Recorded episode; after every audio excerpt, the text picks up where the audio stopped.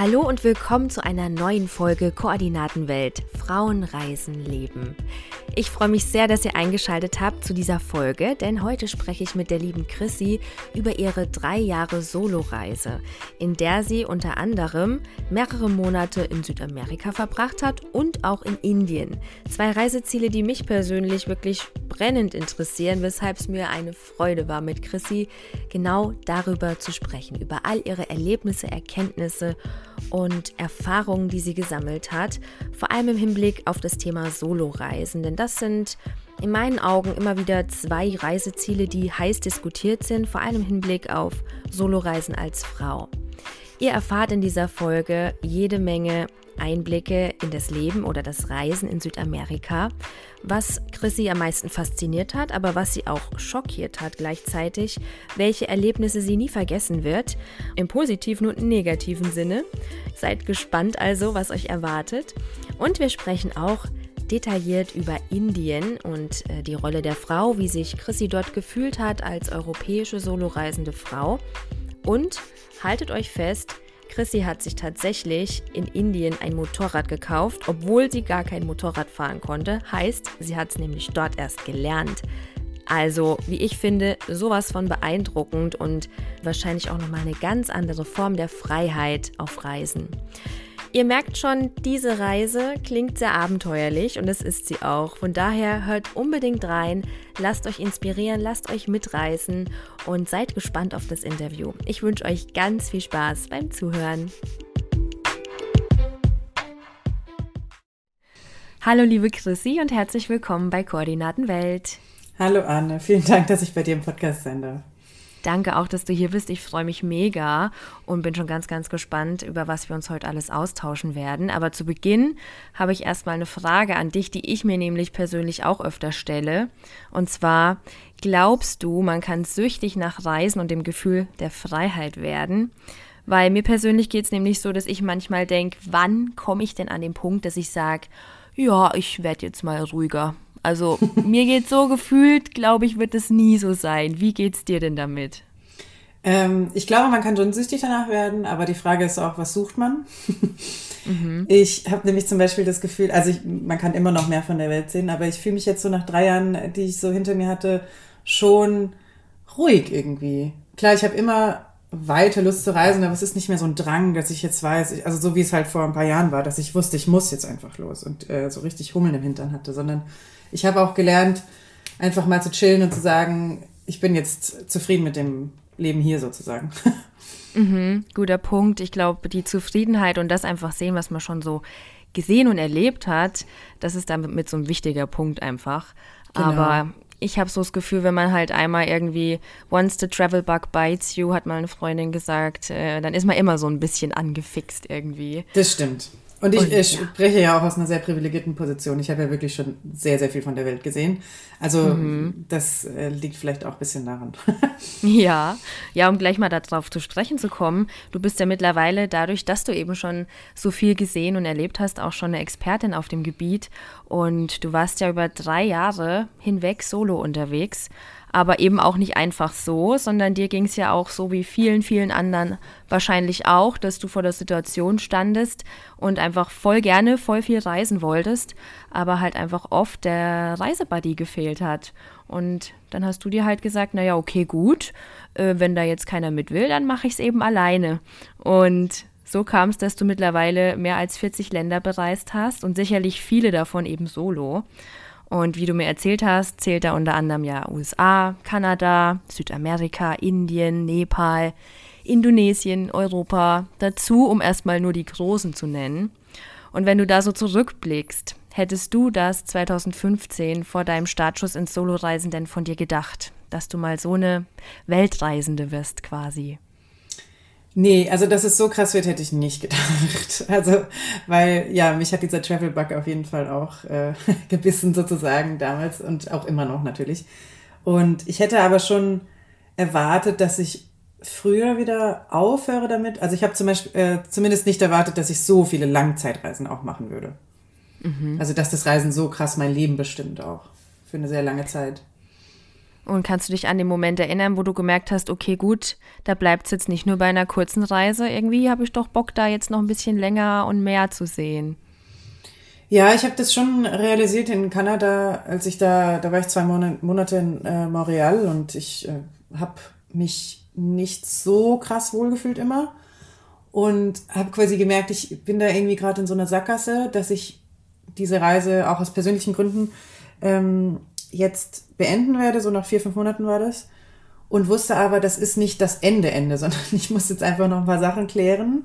Für mich auch. Und ähm, dann geht es weiter auf jeden Fall. Das war quasi so der Startschuss, mit dem du dich da so ein bisschen rangetastet hast und erstmal musstest wahrscheinlich auch erstmal alles sacken lassen. Ne? Genau, ja, auf jeden Fall. Und weißt du denn noch, was dir so zum Beispiel deine letzten Zweifel und Ängste aus dem Weg geräumt hat, dass du eben gesagt hast, okay, let's do this alone. Kannst du dich noch erinnern, was, was war der Moment, wo du dachtest, ah, okay, ciao Ängste und Zweifel, ich mach's jetzt einfach mal. Ich glaube, das war weniger ein Moment als einfach so diese kontinuierliche Realisierung, was ich gerade mit meinem Leben mache und dass ich nicht glücklich bin in der Position, in der ich gerade bin und dass ich weiß, dass eine Veränderung kommen muss. Und wie du ja schon am Anfang gesagt hast, wenn halt keiner mitkommt, ja, was soll man dann machen? Und ich war irgendwie auch so bereit, mich mehr mit mir selber auseinanderzusetzen. Also es ging ja nicht nur ums Reisen und Ländersehen, sondern auch einfach irgendwie mich selber kennenzulernen. Und mhm. ja, also im Endeffekt habe ich ja meine erste Reise, die dann wo ich dann zum ersten Mal alleine gereist bin, äh, über längere Zeit auch mit einer Freundin damals gestartet und das hat mir auch sehr viel Sicherheit gegeben. Also wir haben alles zusammen gebucht und waren dann zwei Monate zusammen auf Hawaii und danach ist sie nach Hause geflogen und ich eben nicht. Also ich hatte viel Zeit, mich da reinzufinden. Mhm. Ja, ist auch, glaube ich, ein ganz guter Start, da so anzufangen. Ja. Äh, man, muss, man muss ja auch nicht immer gleich Vollgas, äh, äh, Kopf über ins Abenteuer da reinstürzen, kann man machen, aber da muss man ja auch einfach so nach Typ schauen, wer man ist und was zu einem passt.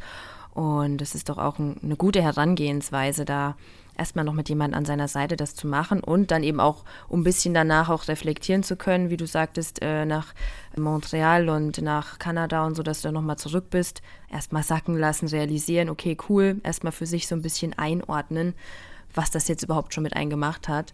Und wie du sagst, ich glaube auch, dass das Solo-Reisen mega, mega wichtig ist für einen selber, wenn man einfach sich selber ein bisschen besser kennenlernen will, weil genau da kommst du in so viele Situationen, die würdest du im normalen Alltag nicht erleben. Und da wirst du dann halt vor Entscheidungen gestellt, wo es dann heißt, okay, was machen wir jetzt? Ja, jetzt muss ich es alleine entscheiden, aber kann einen ja nur nach vorne bringen im Endeffekt. Absolut, ja. Und wenn du so zurückdenkst an deine Reiseziele, es waren ja nun schon viele, viele, gab es da immer zum Beispiel gewisse Kriterien, nach denen du die Reiseziele oder die Länder ausgesucht hast. Jetzt mal abgesehen davon, dass du natürlich in die ganz brenzlichen, gefährlichen Länder wahrscheinlich eh schon mal die ausgeschlossen hast, aber so grundsätzlich hast du da Kriterien für dich so ein bisschen gehabt oder ging es da so mehr nach Bauchgefühl? Mm, ja, ziemlich Bauchgefühl eigentlich. Ich hatte wenige Kriterien. Also ich denke, man hat immer Länder, die einen krass interessieren. Bei mir waren es halt super viele. Mhm. Und ich habe halt einfach immer so ein bisschen geschaut, wo es mich hinzieht was so gerade passiert. Also klar, die erste Reise war jetzt nicht unbedingt, ähm, also ich hätte mich jetzt nicht getraut, direkt nach Indien zu fliegen oder so. Aber mhm. mh, Hawaii zum Beispiel kam einfach nur zustande, dass äh, der Flug dahin günstig war und meine Freundin und ich das zufällig entdeckt hatten und dann uns dachten, okay, why not? Ähm, klingt krass, auf jeden Fall Hawaii. Und ähm, ja, ich habe da eigentlich, ich hatte viele Pläne und noch mehr Pläne habe ich auch wieder verworfen. Also es war eigentlich alles ziemlich ungeplant. Südamerika auch. Ich habe mich auch nicht bereit dafür zum Beispiel gefühlt damals, weil ich auch dachte, oh Gott, ist das nicht so gefährlich. Aber gleichzeitig dachte ich auch, es ist ja mega spannend und interessant und ich wollte schon immer mal hin. Und ja, ich habe einfach so ein bisschen Go with the Flow mäßig.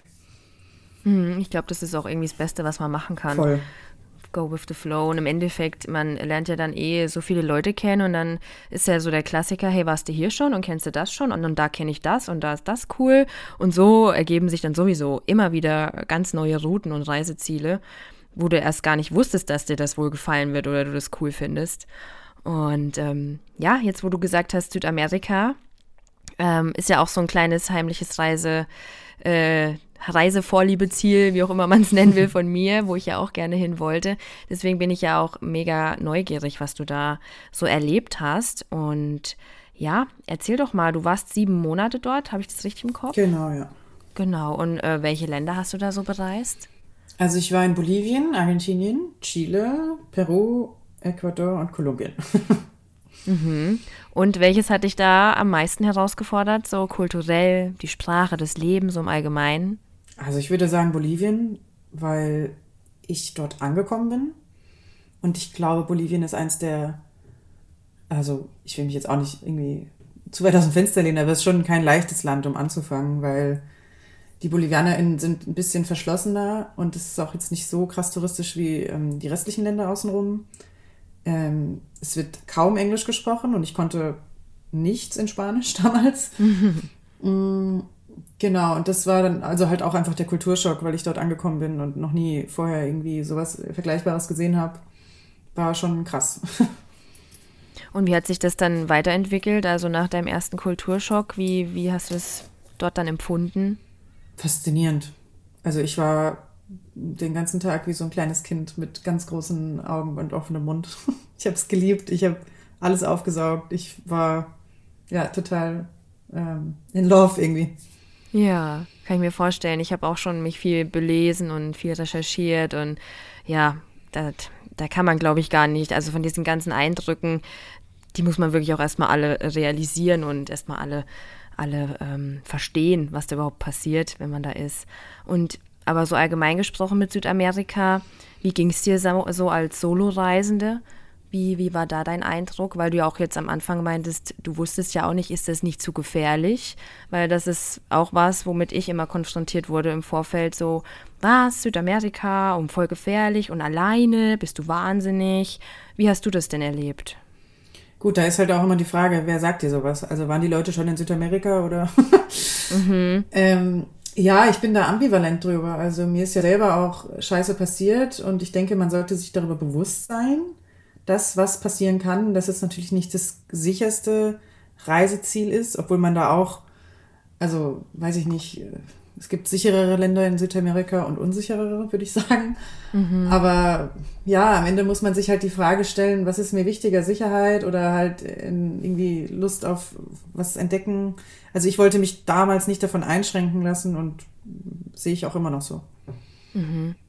Also würdest du, würdest du sagen, ist auf jeden Fall möglich. Man ja, muss halt absolut. einfach nur das richtige Bewusstsein haben, ne? Ja, absolut. Also voll. Ich meine, es gibt auch kommt auch immer drauf an, wie man reist. Ob man jetzt irgendwie super extrovertiert ist und dann Leute kennenlernt und immer in einer Gruppe unterwegs ist, dann braucht man sich sowieso nicht so viele Sorgen machen. Das Problematische, äh, Problematische ist halt, und das ist aber eigentlich in vielen Ländern so, die, äh, ja, dass wenn man alleine alleine ist, ne? Also mhm. ich hatte zum Beispiel auch viele Zeiten ähm, auf meiner Reise, auch besonders in Indien, wo ich wirklich alleine war. Ganz, komplett alleine. Und dann kann man halt manche Sachen auch nicht machen. Oder also kann man schon, aber das ist halt dann vielleicht manchmal auch nicht die schlauste Idee. Mhm. Waren das dann äh, bewusst gewählte Momente alleine oder hat es das dann einfach so ergeben? Mm, ich denke, also meinst du jetzt auf der in Indien? Ja, so grundsätzlich, weil ja, man ist ja doch öfter auch mal alleine, mal bewusst, mal ja. unbewusst, mal trifft man vielleicht auch einfach niemanden. Genau. Kein Reisebuddy, manchmal will man auch einfach mal alleine sein.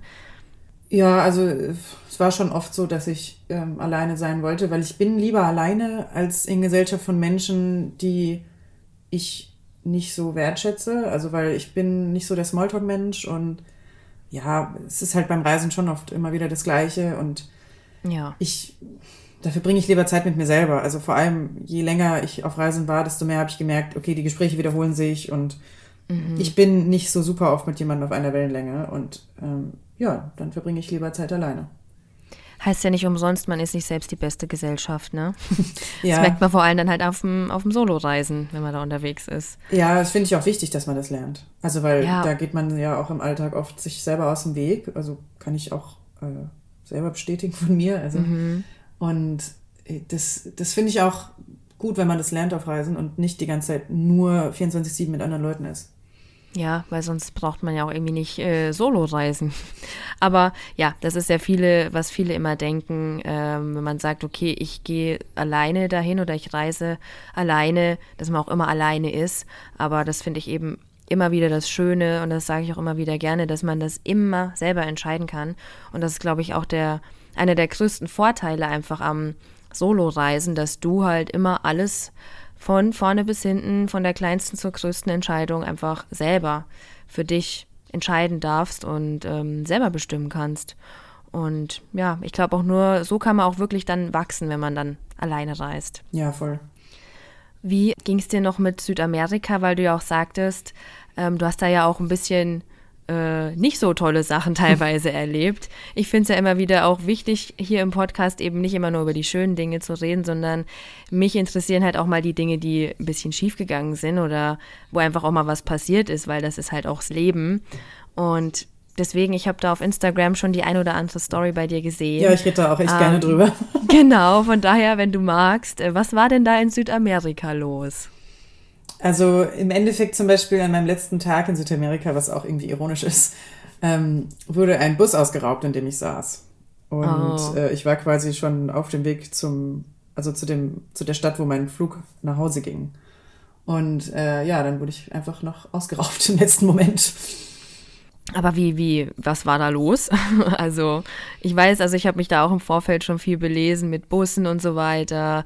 Die, die sind dann eingerückt und die wollten dann was von dir haben oder so nach dem Motto, gib mir alles, was du hast oder was war da genau, was da passiert? Ja, also ähm, ich habe gedöst und bin dann aufgewacht, weil mein Nachbar, mein Sitznachbar, seine Tasche auf mich geworfen hat. Und ich habe jetzt überhaupt nicht gecheckt, was das soll. Und ja, dann war voll der Un Unruhe im, im Bus und dann äh, habe ich gecheckt, dass quasi der Bus einfach überfallen wird und dass da ein, ein Mann steht äh, vorne im, beim Busfahrer und dem eine Waffe am Kopf hält und ja, oh zwei Gott. weitere durch den Bus reinlaufen und halt quasi alle Wettgegenstände einsammeln. Ja. Holy moly. Mhm. Da hast du wahrscheinlich erstmal nicht schlecht geguckt, oder? Ja, da war ich ganz schön entsetzt, ja. Oh Gott, oh Gott. Das sind ja wirklich so die, die Horrormomente, wo man echt denkt so, oh mein Gott, äh, ich, ich weiß nicht, ich glaube, ich würde da fast in so eine Schockstarre verfallen, weil geht dann der Autopilot los oder wie kann man sich das vorstellen? Weil auf das sind ja nun Situationen, die kennst du nur aus dem Film, aus dem Fernsehen eigentlich. Und dann sitzt du plötzlich da und es passiert. Was macht man da? Ähm, ja, gute Frage. Autopilot würde man meinen, aber irgendwie habe ich ja ähm, noch versucht, meine Sachen zu retten, witzigerweise. Ähm, weil ich ja wusste, dass ich morgen nach Hause fliege. Und äh, ja, wahrscheinlich würde jeder andere sagen, ja, einfach kooperieren, aber ich habe halt irgendwie noch einfach versucht, da meine Sachen zu retten und äh, ja, hat äh, auch geklappt zum Glück. Ich hatte aber auch das Glück, dass ich relativ weit hinten saß. Ja. Da hatten sie schon genug eingesammelt, so. Ja, sie haben halt nicht mehr so, so genau geschaut, sozusagen. Aber war wahrscheinlich jetzt auch nicht die schlauste Idee. Gut, nachher ist man immer schlauer, gell? Also die Hauptsache ist ja, dass dir in dem Moment irgendwie nichts, äh, dass das nicht irgendwie böse ausgegangen ist. Ja. Aber ja, das ist natürlich auch nicht zu unterschätzen, dass auch solche Momente und Situationen mal passieren können. Absolut, ja, da sollte man sich auch darüber bewusst sein. Ja, voll. Und ich meine, da ist auch wieder einfach das Thema Vorbereitung ist einfach alles. Wenn man vor allem auch in solche Länder reist wie Südamerika, dass du dann halt einfach dich vorher ein bisschen schlau machst, okay, wie verhalte ich mich, äh, dass du jetzt eben auch nicht mit deinem iPhone den ganzen Tag am Ohr rumläufst oder Google Maps machst und äh, nicht deinen schönsten Schmuck trägst und pipapo äh, oder einen Geldbeutel hinten in der Hosentasche, ja, so schnell kannst du nicht gucken, wie der dann wahrscheinlich weg ist. Also das sind, glaube ich, so die Sachen, wo man einfach im Vorfeld sich auch mal schlau machen muss, um in dem Moment, wenn es passieren sollte, vorbereitet zu sein. Ja, voll. Wir hatten auch so ein äh, Running Gag irgendwie, weil ich war auch ein oder zwei Wochen in Buenos Aires und da gab es einfach diesen Running Gag, dass man sich irgendwie drüber lustig gemacht hat, wer sein Handy noch nicht geklaut bekommen hat, weil da einfach, das war so absurd teilweise, dass man so in der Straße lang gelaufen ist und es fährt irgendwie ein Motorrad an dir vorbei und äh, grabt schnell dein Handy und weg sind sie mhm. wieder. Also war, aber das ja. ist nicht überall so. Ja, ja, ja, aber so eine Story hat mir tatsächlich auch äh, eine Freundin von mir schon mal erzählt, die auch wirklich ist ein Motorrad im Vorbeifahren, hat ihr Handy, ich weiß nicht, aus der Hand oder das, ist, das war in Millisekunden ge gefühlt passiert, wo man denkt, hä? Ja, sneaky. Wie? Was? Also ja, ich glaube, äh, man kann nicht umsonst dann äh, echt äh, spannende Geschichten erzählen nach so einer Reise. Bestenfalls natürlich nur die guten, aber Mai, solche Geschichten hier, die bleiben halt auch manchmal nicht aus, gell? Ja, ja, das gehört dazu. Aber wenn du so nochmal an Südamerika denkst, Gibt es da noch irgendwelche bestimmten Momente und Erlebnisse, abgesehen von deinem Erlebnis am letzten Tag, was du nicht vergessen wirst oder wo du wirklich immer mit einem Lächeln so zurückblickst?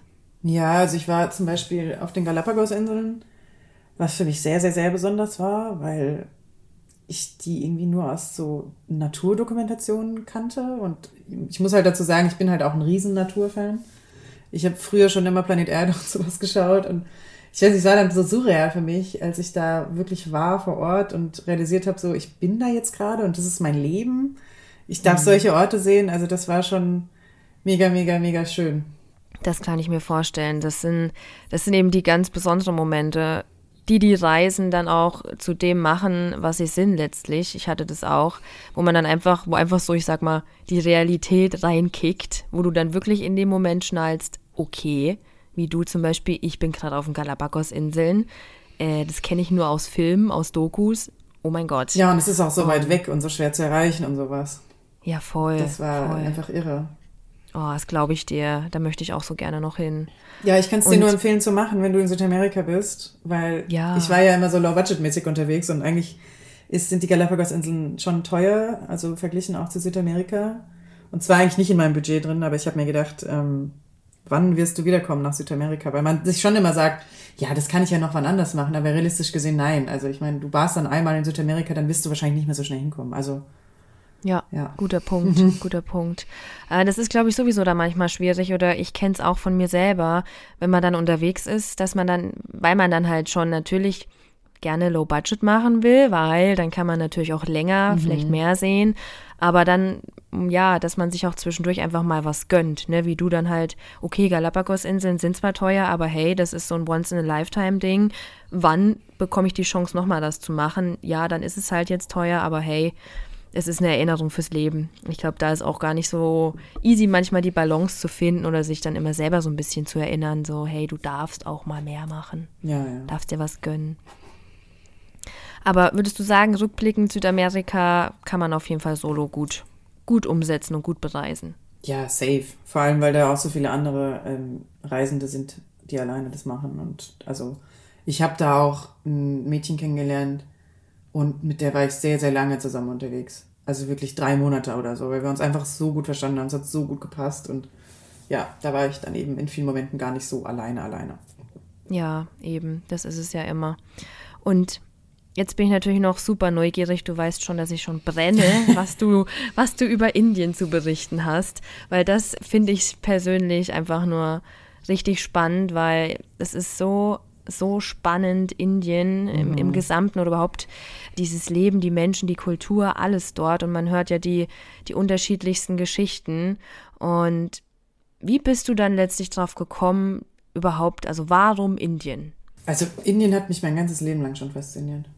Also jetzt nicht als äh, Zehnjähriger, aber halt so, als man dann wirklich so älter wurde. Ich weiß nicht, es hat einfach, ich, ich, ich habe es irgendwie nicht verstanden. So das, was mich generell beim Reisen halt so gecatcht hat, sind ja so diese Kulturen sehen, zu sehen, wie leben andere Menschen.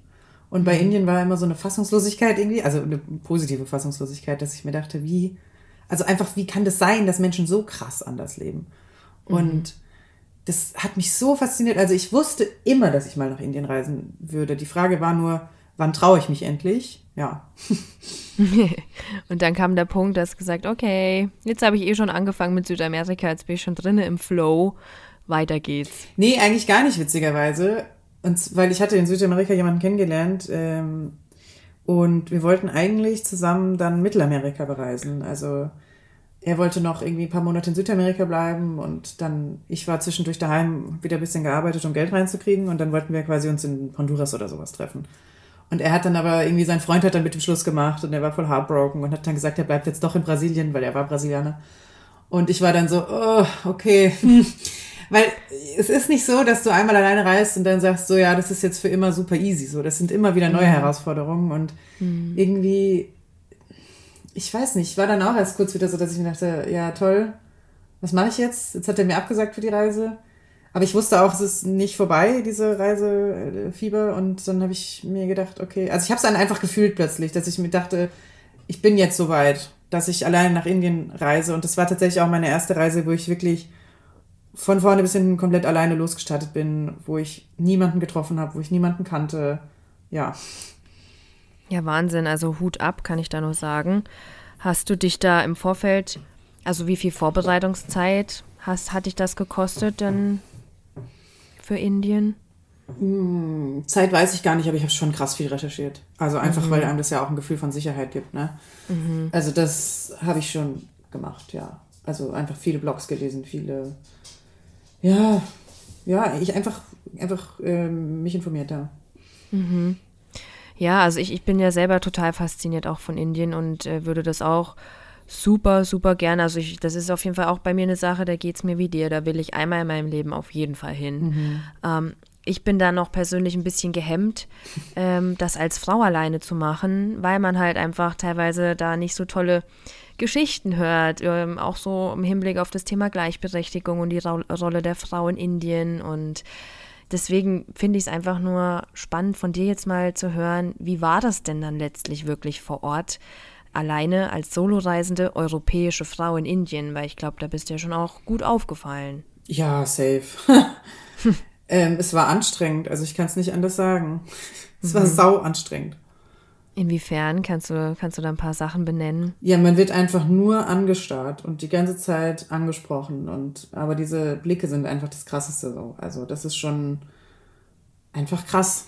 ja, ich glaube, da braucht man schon auch dann äh, einen, einen starken Panzer, so Voll. sinnbildlich gesprochen, ne? Dass du das nicht zu sehr an dich ranlässt, sozusagen. Absolut. Und dann vielleicht ja. einfach das nicht mehr siehst oder versuchst nicht zu sehen. Ja, also ich klar, ich glaube, Indien ist für jeden hart, so einfach, weil es auch verdammt laut ist, zum Beispiel. Mhm. sind super viele Eindrücke. Ich muss auch dazu sagen, ich bin hochsensibel. Das heißt, es war für mich sowieso immer so krass out of my comfort zone. Aber manchmal habe ich mir echt nur gedacht, Alter, man müsste einfach ein Mann sein hier, weil klar, du wirst auch angestarrt, aber du musst halt keine Angst haben, dass dir was passiert die ganze Zeit, so gefühlt. Mhm. Aber ähm, haben dich dann auch, haben die dich dann auch angesprochen? Ja. Oder haben die Fotos mit dir gemacht? Ja, das ist auch dauernd, manchmal so der Klassiker, ne? dauernd, ne? Ja, ja. Oh Gott. Ich habe auch irgendwann einfach Nein gesagt, weil ich mir so dachte, gut, ich bin jetzt monatelang in Indien, was soll ich jetzt mit jedem Indern Foto machen? Ja. Also mir sind da teilweise also Situationen begegnet, als ich einmal mit dem Motorrad zum Beispiel in so einer komplett abgelegenen Region gefahren bin und ich habe ja schon immer mein, meine Haare zum, zum Zopf geflochten und dann irgendwie versucht, so zu verstecken unterm Helm, damit man nicht sieht, dass ich eine Frau bin. Und, mhm. Aber es haben dann trotzdem mal ein paar entdeckt, also ge gecheckt und dann sind die mir mit dem Motorrad die ganze Zeit neben mir hergefahren. Einfach so drei junge oh. Kerle und haben mich angeschrien und gesagt, Madam, stop, Madam, selfie please, Madam, Madam. Und ich dachte mir einfach nur so, are you fucking kidding me? Oh Gott. Das ist so krank etwa. Oh Gott. Ja, oh Gott. also was, also solche Stories habe ich tausende, wirklich. Gott. Also das ist wirklich, ja, ich, ich kann es mir vorstellen, wie du es jetzt erzählst. Ich sehe das wirklich bildlich vor mir. Und ja, es ist, glaube ich, gar nicht so leicht, da einen kühlen Kopf zu bewahren. Und dann auch, da kommt es ja auch, glaube ich, wieder, wieder sehr auf die Ausstrahlung auch an, ne? Wie, wie selbstbewusst und selbstsicher du dann da dem Ganzen auch standhalten kannst. Ja, das stimmt auf jeden Fall. Und es hilft auch, da selbstsicher zu sein. Aber die sind halt auch übelst aufdringlich. Also ich, oft lassen die sich halt wirklich mega schwer nur abwimmeln. Mm. Aber du hast es geschafft. Wie lange warst du dann in Summe jetzt eigentlich in Indien? Also insgesamt waren es sechs Monate.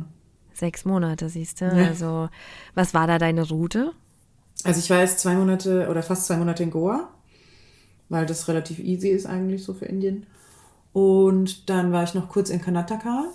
Mm, dann bin ich nach Sri Lanka geflogen und äh, habe mir ein neues Visum ausstellen lassen für Indien. Und dann bin ich nach Delhi geflogen und von Delhi aus bin ich dann ähm, in die Himalayas, also so hm, Himachal Pradesh heißt der Bundesstaat. Und dann bin ich von dort aus, habe ich mir das Motorrad gekauft und dann bin ich ja so nach äh, Leh, das ist so eine ganz äh, wunderschöne buddhistische Region. Oder also die Hauptstadt ist äh, von Ladakh sozusagen, also Ladakh ist die Region und dann bin ich von Ladakh nach Kaschmir, also quasi diese Konfliktregion zwischen Pakistan und Indien da. Mhm. Und von dort bin ich dann wieder Richtung Delhi, weil ich eine Freundin abgeholt habe. Und mit der Freundin bin ich dann äh, über Rishikesh nach Nepal gefahren. Und mhm. dann bin ich von Nepal nach Varanasi, das ist auch eine ganz besondere Stadt im, im Osten von Indien. Und von Varanasi bin ich dann nochmal nach Delhi und habe meine Mama abgeholt und mit der bin ich dann nochmal, glaube ich, drei Wochen oder so durch Rajasthan gereist. Ja, mega Route. Und mhm. ich meine, äh, Indien ist ja auch wirklich riesig riesig. Ich hatte es wirklich in der Vergangenheit öfter, dass äh, wenn ich auf Reisen irgendwo war und äh, habe einen Inder oder eine Inderin getroffen, dass äh, die dann natürlich fragt man ja, ja, wo kommst du her und so. Und dann sage ich, ja, da und da und du, ja, in der Nähe von, äh, was weiß ich, Delhi oder so. Und ich so, ah ja, wo denn? Ah ja, so fünf Stunden entfernt, aber also es war für die immer so voll, ja, ja, voll nah dran. Fünf Stunden, fünf, das ist ja gleich, fünf Stunden auch um nah von Delhi. Ja, ja das ist so voll Umkreis, das ist doch der, der Speckgürtel so ungefähr. Ja. Wo ich, da musste ich jedes Mal lachen, dass mir so oft passiert ist, die wirklich gesagt haben, ja, ja, da ganz in der Nähe. Und dabei sind es halt fünf, sechs Stunden und es ist für die halt so nix, wie wenn es um die Ecke wäre. Ja, Finde ich immer wieder riesig, lustig. Ja. Aber du hast es ja auch eben schon kurz angeschnitten. Thema Motorrad, das finde ich ja auch noch eine Mega-Story von dir, weil du bist ja dann mit dem Motorrad durch Indien gefahren, aber man muss ja auch dazu sagen, du warst ja jetzt vorher noch nicht so das Biker-Girl, oder? Nee, gar nicht eigentlich. nee, ich habe erst äh, in Goa damals Rollerfahren gelernt, überhaupt mal. Mega. Ja. Mega. Erzähl, erzähl mir mehr davon. Ja, ich, ähm, in, in Goa ist halt irgendwie jeder Roller gefahren, das war das Standardmittel, um, um rumzukommen und das hat mir dann total gefallen. Ähm, und ich habe dann irgendwie, ja, ein paar halt Männer getroffen, die Motorrad gefahren sind und es gibt halt in Indien auch so ein Motorrad und zwar, das heißt Royal Enfield, die Marke und das sind halt so richtig oldschool britische alte Motorräder, also wunderschön sehen die aus und das hat mir schon hat mich total beeindruckt. Also jetzt nicht die Männer auf den Motorrädern, sondern halt die Motorräder. Und mhm es hat auch immer so toll geklungen und irgendwie, ich wollte sowieso auch in Deutschland schon immer Motorrad fahren, aber mir wurde halt immer gesagt, ich bin viel zu klein und ja, dann habe ich aber irgendwie mir gedacht, war, warum eigentlich nicht mal Motorrad fahren lernen? Und Indien ist ja eh so keine Regeln, vor allem wenn man halt aus Deutschland kommt.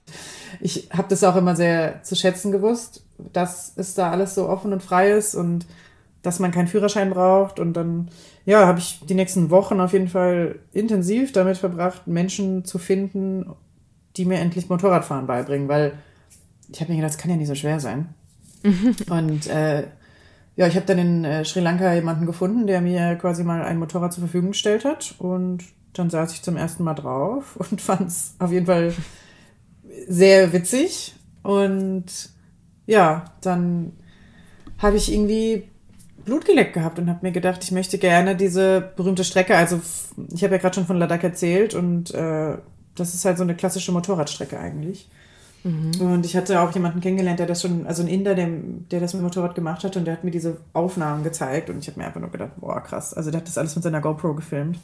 Mhm. Und ja, da wusste ich irgendwie, ich muss das auch machen. Und dann war das eigentlich auch nur so eine Frage der Zeit, bis ich wusste, also ja, dass ich das auch wirklich realisiert habe. Weil das war dann so ein, ist dann ganz schnell ein ganz großer Traum von mir geworden. Also hast du dann quasi nicht lange gefackelt und hast gesagt, okay, dann äh, lerne ich jetzt Motorrad fahren und dann äh, fahre ich gleich mal diese, diese Traumroute von mir ab. Ja, also ich sag mal so, es hat sich auch wieder so ganz schön ergeben, weil ich war, ich hatte mir dann, äh, als ich in Sri Lanka war, ein Vipassana gebucht. Das ist so ein zehntägiges Meditations, ähm, ja, Retreat klingt so neumodisch. Es ist halt einfach zehn Tage lang nur meditieren, sonst nichts. Mhm. Und das wollte ich machen in Lee und ich habe das halt in Lee gebucht, um halt sicherzustellen, dass ich wirklich dann da auch hingehe sozusagen und weil mir das auch geholfen hat, so ein bisschen Richtung beim Reisen zu haben. Und ja, also man kann auch den Bus nehmen nach Lee oder fliegen oder mit dem Jeep fahren, aber irgendwie ist das alles nur halb so toll. Und deswegen wusste ich dann, okay, ich möchte mit dem Motorrad hin, aber irgendwie, ja, ja, ich hatte halt auch keinen Anhaltspunkt einfach und ich habe dann ein Mädchen getroffen, die ist dann in das gleiche Hostel gekommen, in dem ich auch war. Und das war so total abgelegen im Pavati-Tal. Und sie hatte quasi eine ähnliche Story wie ich. Also sie hat dann quasi gesagt, sie fährt auch erst seit einer Woche oder zwei Motorrad und sie hat gerade das Motorrad von einer Frau abgekauft, die die gleiche Story hat, also die das quasi auch von jemandem abgekauft hat, der gerade zum ersten Mal Motorrad fährt, keinen Führerschein hat, etc. Und das war irgendwie so, so bedeutsam, weil ich mir so dachte, okay, es kann halt kein Zufall sein. Ja. Und dann habe ich so halt zu ihr gesagt, ja, wollen wir zusammen dahin fahren? Und sie war halt sofort so, ja, auf jeden Fall. Und sie, sie war auch so sehr spirituell und sie hat dann halt auch zu mir gesagt nach einer Weile, ja, ich, ähm, ich war schon mal vorher in dem Hostel, ich war schon in diesem Tal, also da kann man auch nur reinfahren und wieder rausfahren. Und ich wusste irgendwas, hab, ich habe das gespürt, dass ich nochmal hier hinkommen muss. Und es war halt voll crazy, weil ich mir dachte, das habe ich halt genau gebraucht, dass mich jemand nochmal so, so mhm. mir die Hand reicht. Und dann haben wir zusammen quasi, also ich habe mir dann ein Motorrad gesucht und gekauft. Also äh, merke, wenn man nach Indien fährt, äh, man geht als Motorradfahrerin wieder raus. Also, Unbedingt, ja. Indien bereist. Ich kann es auf jeden Fall so empfehlen, ja. man kommt nicht drum herum, ich sehe es schon. Ja. Ich sehe es schon. Aber wie war dann die Tour? Was hast du da so erlebt? Wie war das für dich? War das äh, bestimmt ein großes Gefühl der Freiheit, oder? Das jetzt auch mit dem Motorrad eben zu machen. Ja, mega. Also das hat mir so getaugt. Ich fand das so krass. Also auch diese ganze Landschaft und immer überall anhalten, wenn man will. Und also ich, das kann man gar nicht in Worte fassen. Das war so schön. Das hat mich so gecatcht. Und ähm, die Reise nach Lee, also das sind eigentlich nur fünf Tage so oder drei Tage Strecke, die man da fährt. Das war gar nicht so das Krasseste, sondern eher so alles, was danach noch passiert ist, weil ich dann auch danach eigentlich überwiegend alleine dann war. Und was ist dann noch passiert? Jetzt bin ich natürlich neugierig. ja, wir haben uns dann getrennt, so nach, also ich und das Mädchen so nach, weiß ich nicht, vielleicht drei Wochen oder so, würde ich sagen. Und ja, dann musste ich halt, also man kann halt aus Lee entweder wieder zurückfahren, die Strecke, die man gekommen ist, aber das wollte ich nicht, weil das fand ich irgendwie langweilig. Ja. Und äh, die Alternative war halt quasi so eine Runde über Kaschmir zu fahren. Mhm. Und ich habe es ja vorhin schon gesagt, Kaschmir ist halt so eine Region, ja, da gibt's halt sehr viele Konflikte. Also mhm. da sind auch viele, also viele Straßen, sagt man, soll man gar nicht fahren, weil es einfach zu gefährlich ist.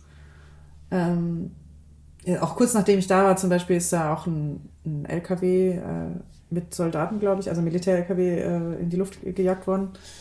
Und ähm, ja, es war also auf jeden Fall eine krasse Überlegung, das zu machen, sozusagen, vor allem alleine. Aber ich hatte irgendwie Bock drauf. Ähm, also da ist auch so eine Warnung quasi vom, vom Auswärtigen Amt, dass man da auf gar keinen Fall hin soll und so. Aber irgendwie habe ich mir gedacht, ich möchte es trotzdem sehen, weil es auch echt krass mhm. aussah. Und ja, da sind schon auch einige Dinge passiert, die, oder waren auch einige brenzlige Situationen, sage ich mal. Mm. Aber danach wusste ich halt, okay, jetzt kann ich alles schaffen.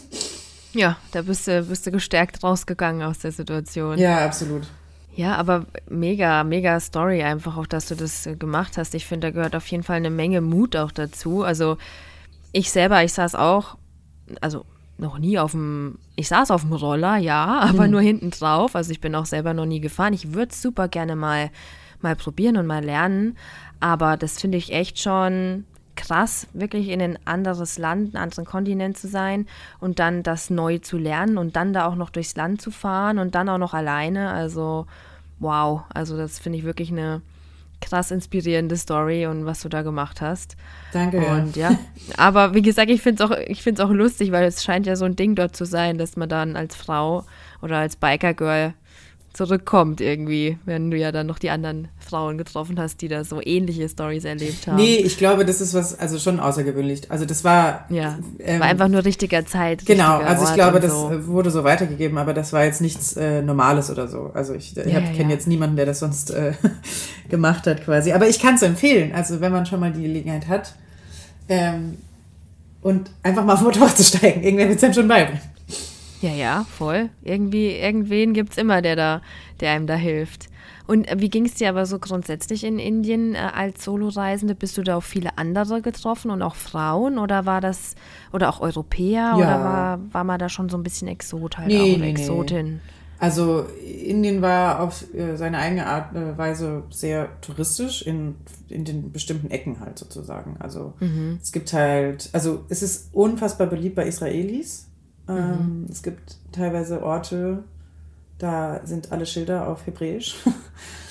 Und weil das halt alles für diese Touristen ausgelegt ist. Und ja, es gibt da schon sehr touristische Orte, zum Beispiel Manali jetzt in den Himalayas oder so. Oder mhm. ja, Rishikesh ist auch wahnsinnig touristisch. Aber was ich halt an Indien krass fand, ist, dass dadurch, dass es ja so riesig ist, sind halt, weiß ich nicht, hunderte fast schon tausend von Kilometern zwischendrin, wo halt nichts ist. Also nichts für mhm. TouristInnen. Und das war halt mhm. krass für mich zu sehen, dieses, dieses Indien, weil es gibt auch in Indien sehr wenige ähm, Highways, also halt Autobahnen. Mhm. Und dementsprechend bin ich fast nur Landstraße gefahren. Und ja, wenn dann halt irgendwie 500 Kilometer liegen zwischen dem einen touristischen Ort und dem anderen touristischen Ort, dann ist es halt krass, alles zu sehen, was dazwischen liegt. Und dieses komplette ländliche Leben auch irgendwie zu sehen, was sonst Touristen nie zu sehen bekommen. Also das war schon mhm. irre. Und das macht man, denke ich, normalerweise auch nicht, wenn man Indien sieht. Ja, hat man ja gar nicht vielleicht so die Gelegenheiten einfach dazu, ne? Also angenommen, ja. man, man reist für einen Monat dorthin, dann ist natürlich klar auch nur beschränkt, was man dann sehen kann, ist ja klar. Aber vor allem, wenn dann auch so wie du mit dem Motorrad, da kommst du einfach nochmal an ganz andere Orte, mhm. die du halt sonst nie gesehen hättest oder gar nicht auf dem Schirm gehabt hättest. Und äh, wie du sagst, es ist ja eben das Spannende, auch am Reisen da in die anderen Kulturen einzutauchen. Und das ist auch persönlich für mich einer der, der spannendsten Punkte des Reisens, einfach zu sehen, wie es Leben woanders ist.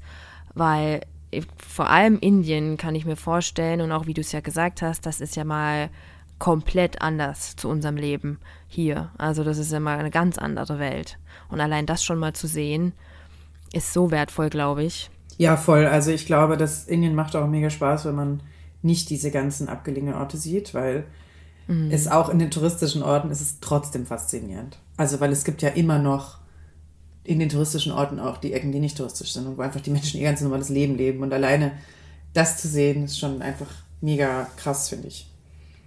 Würdest du nochmal zurück nach Indien reisen oder bist du jetzt, äh, sagst du, ich habe jetzt erstmal alles soweit gesehen und Indien-Kapitel lasse ich mal so ruhen, wie es ist? Also ich werde auf jeden Fall zurückreisen.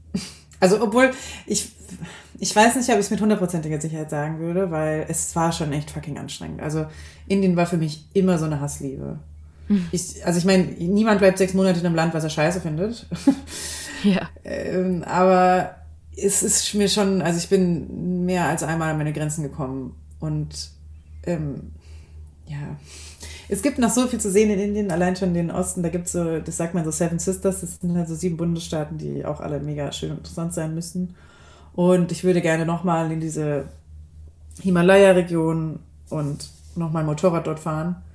Und außerdem habe ich einen sehr guten Freund, der in Mumbai wohnt und der mich jetzt schon echt auf diverse indische Hochzeiten eingeladen hat. Ah, das musst du unbedingt mal mitmachen. Ja. Also ich denke, ich sein. werde schon wiederkommen, aber ich werde, glaube ich, anders dann reisen. Ja, ja. Aber zum Thema indische Hochzeiten, äh, meine, meine Mama, die war auch mal in Indien und hat dann da, ist da auch in so eine indische Hochzeit irgendwie mit reingerutscht. Und was sie da erzählt hat, habe gesagt, das ist der Wahnsinn. Das ist ja das ist, glaube ich, auch so ein Ding, wenn du die äh, Einladung hast, schaust dir, glaube ich, an. Ich glaube, das ist kulturell nochmal auch eine andere Nummer. Ja, ja, voll auf jeden Fall. Aber richtig cool, äh, dein, dein ganzes Resümee zu Indien und überhaupt, wie du das gemacht hast. Was mir jetzt gerade noch so in den Sinn kam, fährst du denn jetzt auch noch Motorrad oder war das nur so eine Indiens Love Story? Nee, ich habe tatsächlich dann meinen Motorradführerschein gemacht, als ich zurück nach Deutschland kam. Äh, relativ bald. Und ich habe jetzt auch noch ein Motorrad, ja. Ich fahre immer noch. Cool. Und wie, wie oft bist du da unterwegs? Ach, es geht so. Also ähm, tatsächlich hat es nicht mehr so einen Stellenwert in meinem Leben gerade. Mhm. Aber ich fahre schon noch, also im Sommer fahre ich schon oft. Ich mache halt jetzt nicht mehr so krasse Touren. Aber weil das auch, das fand ich halt geil in Indien. Also ich hatte da, ich habe mir ja dann auch eine Royal Enfield gekauft, dieses geile Motorrad, von dem ich vorhin erzählt habe. Und mhm. ähm, das fährt halt nicht schneller als 100. Also, aber es ist mir auch nie aufgefallen, weil ich in Indien nie auf einer Straße war, wo ich hätte überhaupt 100 fahren können. Also da fährt man meistens 80, wenn überhaupt. Und ich fahre zum Beispiel gar nicht gern Autobahn hier in Deutschland, weil ich das, ich finde das halt irgendwie fast schon gruselig, muss ich sagen. Ja, so stressig auch. Ja, ne? und ich habe halt jetzt auch eher so ein Oldschool-Motorrad, äh, so eine Yamaha SF500, auch ganz tolles ähm, Teil, aber ist halt schon sehr alt und es ist halt dann auch eher so ein bisschen klapprig und so, ja, so eher für Landstraße halt gedacht. Also deswegen macht Reisen nicht so krass Spaß in Deutschland wie jetzt in anderen Ländern. Aber ich würde zum Beispiel voll gerne mal so in Vietnam oder so Motorrad wieder fahren. Da hätte ich, also ich könnte mir schon vorstellen, dass das ähm, bei nächsten Reisezielen dann wieder die Fortbewegungsmittel meiner Wahl wird. Ja, mega, mega. Das ist ja dann gleich wieder, da bist du ja dann wieder total zurückerinnert und im Flow gefühlt. Ja. Wenn du dann wieder in einem anderen Land auf dem Motorrad sitzt, da bist du ja dann wieder voll in deinem Element. Voll. Hast du denn schon was geplant für die Zukunft? Also ich würde gerne bald nach äh, Guatemala. Mhm. Hm, vielleicht geht sich das ja da auch aus mit Motorradfahren. Ja, total. Ich bin gespannt. Ja, mich reizt Mittelamerika echt. Ich wollte schon so oft dahin und dann hat es nicht geklappt und ja. Ja, wieder alles eine Sache vom Timing und vom Flow. Genau. Ja. Hat nicht sein sollen bisher. Eben, eben. Wer, wer weiß warum, wirst du dann sehen, wenn du dort bist. Wer weiß, wer, wer da wieder auf dich wartet mit einer tollen Idee mhm. oder wen du begegnest. Stimmt, ja. You never know, gell? Ja. Und wenn du, wenn du nochmal zurückblickst auf alles, was du erlebt hast, was meinst du, wäre denn dein Leben jetzt heute ohne deine großen Reisen? Was hat das gemacht? Also ich kann es mir gar nicht vorstellen. ja. Weil mich das so geprägt hat und mir so ein krasses Selbstvertrauen gegeben hat im Endeffekt. Ähm, ich habe mich so sehr als Mensch kennengelernt und gefunden, auch wenn das ein bisschen cheesy vielleicht klingt, dass ich es mir gar nicht vorstellen kann, was, also wie das hätte ohne sein können. Mhm. Sollte so passieren. Ja, also es ist ähm, immer eine absolut wertvolle Zeit. Ich kann da auch wieder nur von mir sprechen und kann da deine Worte genauso unterschreiben, wie sie sind. Und du hast dir ja jetzt eben auch so ein bisschen auf die Fahne geschrieben, eben genau das auch anderen Frauen mit an die Hand zu geben. Und bist da ja auch aktiv und ja, teilst deine Tipps und deine Erfahrungen und Erlebnisse mit anderen, um die eben einfach zu ermutigen und zu sagen, hey, ich habe es geschafft, du kannst es auch. Und ja. finde ich mega cool, dass du das machst. Ja, das ist mir auch echt wichtig, weil ich habe über die Jahre so viele Menschen getroffen, die einfach gesagt haben, boah, wie hast du dich das getraut? Wie mhm. hast du das gemacht? Und deswegen habe ich beschlossen, das einfach meine Tipps zu teilen und auch irgendwie, ja, auch jetzt hier im Podcast, weißt du, einfach authentisch zu zeigen, ich bin auch kein Übermensch. Ich ja. habe mich da auch rangetastet. Ich habe auch Angst. Ich muss mich Dinge auch trauen. Aber ich finde, dass da ist auch irgendwie so das Schöne im Leben, wenn man so sich mit sich selber auseinandersetzt, seine Ängste identifiziert und sagt, ich will aber so nicht weitermachen und ich möchte einfach irgendwie mich nicht von Angst bestimmen lassen, sondern auch, ja, einfach irgendwie rausgehen. Und ich habe da auch, ich biete ja auch so, so eine Art Mentoring an, also, also Reiseberatung quasi für Frauen, die sich nicht trauen. Und ich habe da auch gerade eine Frau im Coaching gehabt, die halt wirklich gesagt hat, ich fand das so schön und bezeichnend. Ja, ich würde total gerne reisen, ich würde total gerne die Welt sehen, ich traue mich nicht. Klar, der Klassiker. Mhm. Und es kommt aber immer wieder hoch, so circa alle zwei Monate. Und ich denke irgendwie, ja, mein Leben hier ist doch total angenehm. Ich habe einen festen Job, ich habe hier meine Freunde, ich habe hier eine Wohnung. Aber es reicht halt irgendwie nicht. Und das hat sie immer gespürt. Und das finde ich dann halt mega schön, wenn ich dann mit den Leuten ansetzen kann und die irgendwie ermutigen kann und sagen kann, ja eben, du weißt, dass es dir nicht reicht. Dann mhm. ähm, dann möchte ich halt die Leute irgendwie an die Hand nehmen und zeigen, so, da wartet noch mehr irgendwie, was man auch erleben kann.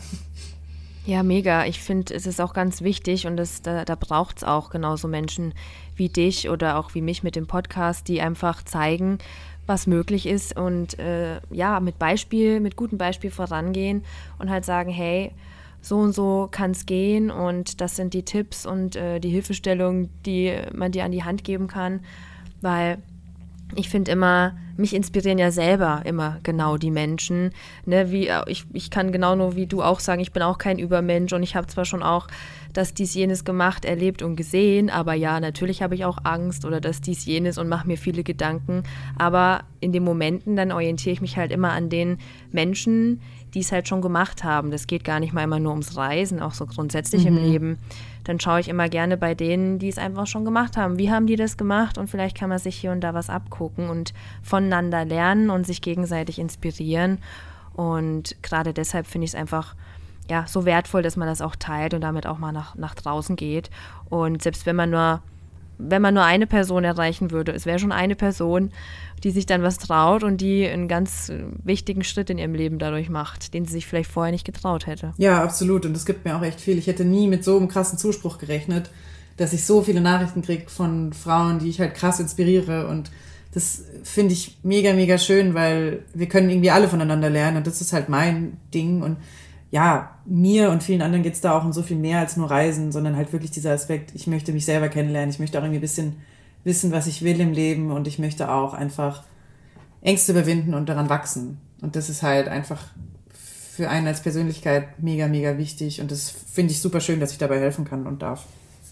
Ja, total. Finde ich auch mega und bin ganz gespannt, äh, in welche Richtung das alles sich noch entwickeln wird und wo deine nächsten Reisen hingehen werden, ob es Guatemala wird, ob du bald in Vietnam auf dem Motorrad sitzt oder wo auch immer. Ich bin gespannt und ähm, bin mir auch sicher, dass wir das ja auf jeden Fall auch sehen werden über deinen Instagram-Kanal, wo du das ja so ein bisschen teilst und die Menschen mit auf deine, deine Reisen nimmst und deine Erfahrungen teilst. Von daher bin ich ganz gespannt und ja, würde auch sagen, dass es ein schönes Schlusswort gleichzeitig war, von dir zu hören, was das alles mit dir jetzt gemacht hat und äh, wie du das selber nach außen in die Welt trägst, all deine Erfahrungen. Und kann dir nur von Herzen Danke sagen, dass du dir die Zeit genommen hast, heute das hier mit mir zu teilen und mit den ganzen Zuhörern und Zuhörerinnen. Und ja, sehr, ja, sehr gerne. Ich sage einfach Danke, Danke, Danke. Sehr gerne. Auch vielen Dank, dass ich hier sein durfte. War echt schön. Und ja, ich kann nur sagen, ich denke, wenn, wenn noch Fragen offen sind von den Zuhörern und Zuhörerinnen zum Thema Südamerika, Indien oder was auch immer, dann ähm, bist du ja da immer noch offen und zu erreichen und für, für Fragen zur Stelle. Absolut, ja. Oder? Ich versuche auch echt immer äh, private Nachrichten zu beantworten. Und ich habe ja auch noch einen YouTube-Channel, da habe ich ganz viele Videos äh, zu vielen Themen. Und ja, genau, ihr dürft mir gerne schreiben, wenn ihr was wissen wollt. Sehr gut, sehr gut. In diesem Sinne, ich danke dir, liebe Chrissy, und wünsche dir alles Liebe. Danke, ich dir auch. Danke, tschüss. Ciao.